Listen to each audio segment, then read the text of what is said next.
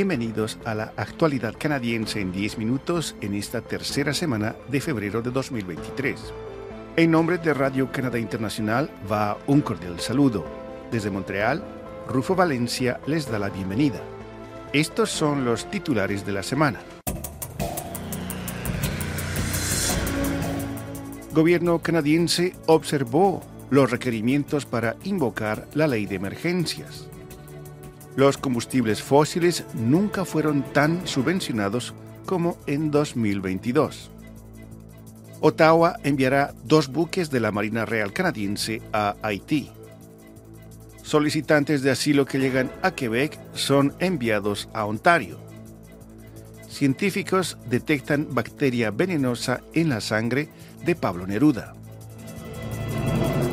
El comisionado Paul Rouleau dijo este 17 de febrero en Ottawa que el gobierno federal alcanzó el elevado umbral necesario para invocar la ley de emergencias el invierno pasado, citando un fracaso de las medidas de policía y el federalismo.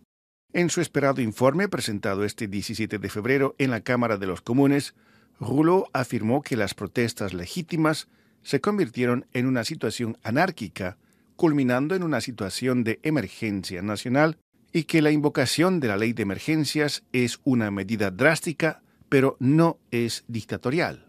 El documento arroja nueva luz sobre una de las decisiones más controvertidas del gobierno liberal del primer ministro Justin Trudeau.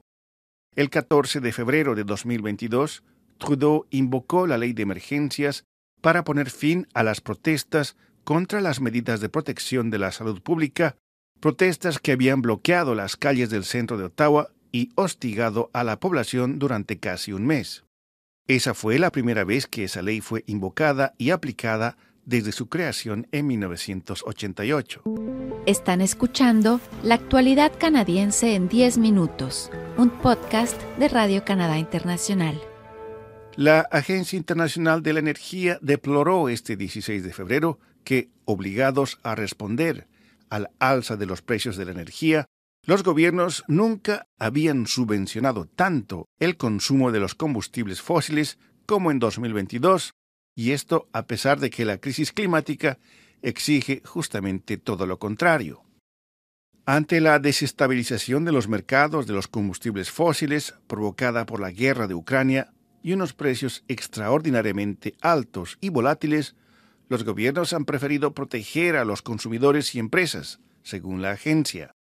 Además de suponer una carga significativa para las finanzas públicas, ese gasto corre el riesgo de reducir el incentivo para utilizar la energía de forma eficiente o para cambiar a favor del uso de energías limpias, dijo la Agencia Internacional de la Energía.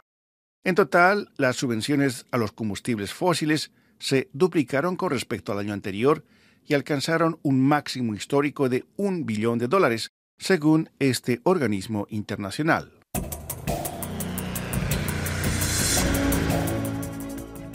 En un discurso pronunciado en la reunión anual de la Comunidad del Caribe, CARICOM, celebrada en Nassau, en las Bahamas, el primer ministro de Canadá, Justin Trudeau, anunció este 16 de febrero nuevas medidas para ayudar a Haití país que se encuentra sumido en una profunda crisis desde hace meses.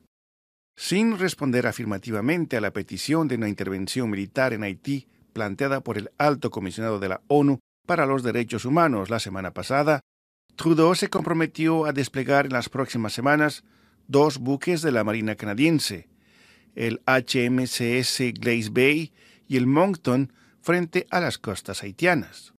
Los navíos llevan a bordo una compañía de más de 90 marineros de la Marina Real Canadiense y llevarán a cabo patrullas de presencia en aguas haitianas y sus alrededores con especial atención a las aguas alrededor de Puerto Príncipe, según un comunicado de prensa del gobierno federal. Haití vive en un clima de aumento de los asesinatos, violaciones y secuestros relacionados con las bandas criminales que han cobrado fuerza desde el asesinato del presidente Jovenel Moïse en julio de 2021. En su discurso ante los jefes de gobierno de la CARICOM, el primer ministro Trudeau declaró que para acordar la forma que podría adoptar la ayuda canadiense, primero se necesita que la parte haitiana se comprometa a hacer todo lo posible para organizar unas elecciones nacionales.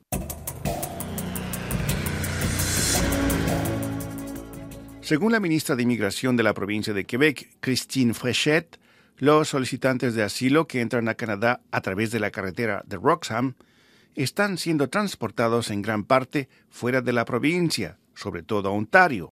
Eso es lo que ocurrió el pasado fin de semana. De las 380 personas que utilizaron esa ruta irregular para ingresar al país el 11 y 12 de febrero, solo 8 se quedaron en Quebec, según declaró la ministra en una rueda de prensa el 14 de febrero. Sin embargo, es demasiado pronto para saber si el gobierno federal mantendrá ese enfoque, según la ministra.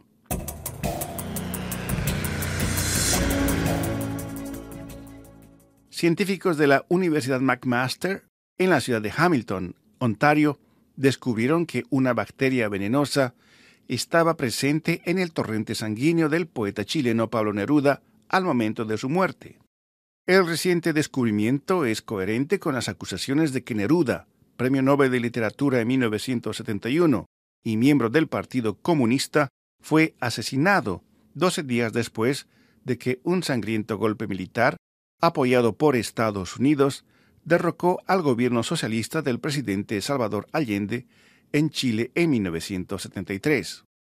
Desde 2016, genetistas evolutivos y expertos forenses de la Universidad McMaster y la Universidad de Copenhague han estado analizando muestras de huesos y dientes para descartar otras posibles causas de muerte y buscar patógenos mortales.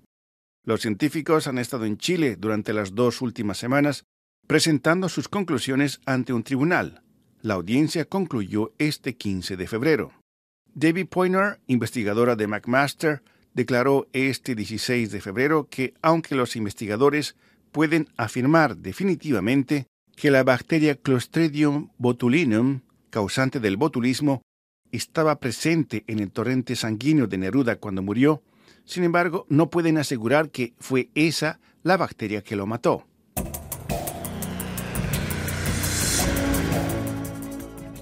A continuación, nuestra colega Paloma Martínez nos da más detalles sobre los temas que llamaron su atención esta semana. Bienvenida, Paloma. Hola, Rufo, ¿qué tal? Esta semana les preparamos una página especial sobre el mes de la historia negra con los contenidos sobre la negritud en Canadá. También les proponemos dos reportajes. En tanto que diáspora peruana, para nosotros Peruanos canadienses piden al primer ministro de Canadá, Justin Trudeau, y a la ministra de Relaciones Exteriores del país, Melanie Jolie, que denuncien clara y firmemente la muerte de 60 personas, así como posibles casos de tortura y violaciones de derechos humanos contra civiles en el Perú. Porque de repente hay muchos aquí que no saben ni dónde queda el Perú, no saben tal vez que también el, el Canadá y Perú tiene lazos económicos, políticos, en fin. Y el hecho está en visibilizar la situación. Y que nos escuchen también en tanto ciudadanos canadienses, porque nosotros somos ciudadanos canadienses. Escuchábamos las voces de Iminovich González y Rocío Mota Ochoa, ambas portavoces del colectivo Solidaridad Quebec Perú.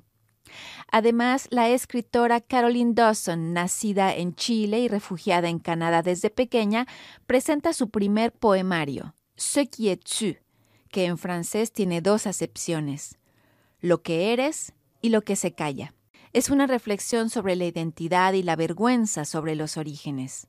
La autora tiene otro libro anterior, la novela La où que podríamos traducir como Donde estoy parada, que ha tenido mucho éxito y es una lectura de base en muchas escuelas secundarias de Quebec. Cuando leía libros sobre inmigración, como que no me reconocía mucho eh, eh, en los libros que yo leía y era también de gente de otra generación como Kim Tsui, Daniela Ferrier, que llegaron a otra edad y cosas así. Entonces sentía que éramos tanta gente como yo. Yo decía, pero somos tantos, ¿y por qué nadie habla de nosotros? Porque esa historia no está contada. Y eh, una vez le dije a mi hermano, me dijo, pero ¿por qué no la contas tú? es todo por mi parte, Rufo. Buen fin de semana a todas y a todos. Gracias. Muchas gracias, Paloma. Aquí llegamos al final de la actualidad canadiense en 10 minutos, un podcast semanal de Radio Canadá Internacional. Desde Montreal, Canadá, Rufo Valencia les agradece por su atención y será Hasta la próxima semana.